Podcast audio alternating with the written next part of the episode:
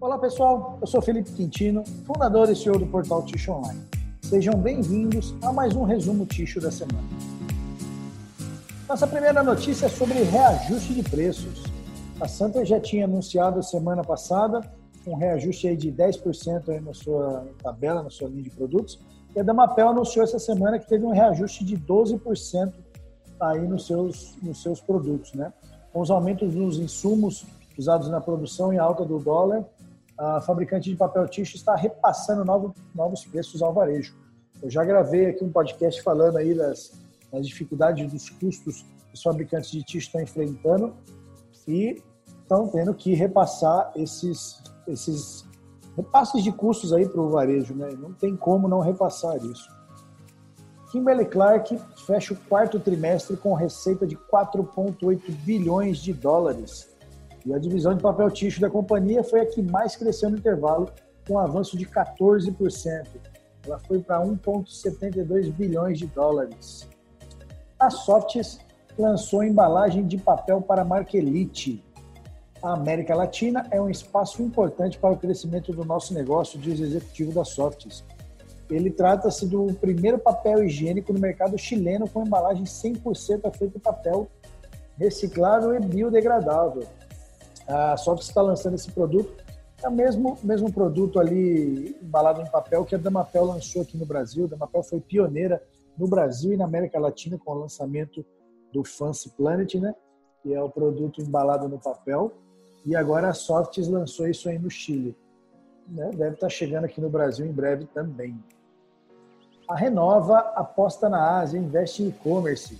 Segundo o CEO da empresa, Paulo Pereira, a fabricante de torres novas pretende diminuir a dependência da Europa. A Renova é o maior case de papel tixo do mundo e está apostando em mercados menos convencionais no continente asiático, em países como China e Coreia do Sul, além de reforçar os seus investimentos nos Estados Unidos. O ano, retras... ano passado, eu tive lá fazendo uma visita na Renova, em Torres Novas, na fábrica deles, e tive com o presidente lá, o Paulo Pereira, e ele me disse na época mesmo que uma das estratégias é dar ênfase no e-commerce da companhia, né? O e-commerce ele é um cartão de visita da Renova, né? Ele na realidade ele ajuda a disseminar o cartão de visita da Renova, que são os papéis coloridos. Né? Então isso ajuda no branding da companhia e consequentemente aumentando os mercados da companhia também. Né? Em ascensão, preços da celulose podem ter novos reajustes analistas defendem que as cotações da matéria-prima podem subir em todos os mercados. Preço, os preços da celulose estão em ascensão na Europa e o cenário indica que os ajustes anunciados para fevereiro podem ser aplicados em todas as regiões, de acordo com analistas do setor. Caso o mercado chinês mantenha tendência positiva, também pode haver novos anúncios para a Ásia. Essa já era uma tendência também, né, pessoal? A celulose estava aí estável no seu preço no último ano por conta da pandemia, mas para nós aqui no Brasil foi desfavorável por conta do câmbio, né? O câmbio subiu demais e, consequentemente, afetou o preço da celulose que é cotado em dólar, né? Para nós aqui, para os brasileiros. E isso agora vai prejudicar ainda um pouquinho mais com esses aumentos da celulose que vem vindo por aí. Já está difícil do mercado repassar custos aí, repassar preço para o varejo e vai ficar cada vez mais apertado os custos dos fabricantes de ticho, né?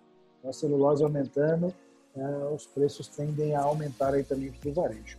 Legal, pessoal? Essas foram as principais notícias da semana. Eu espero que você tenha um ótimo final de semana e a gente se vê na próxima. Tchau, tchau.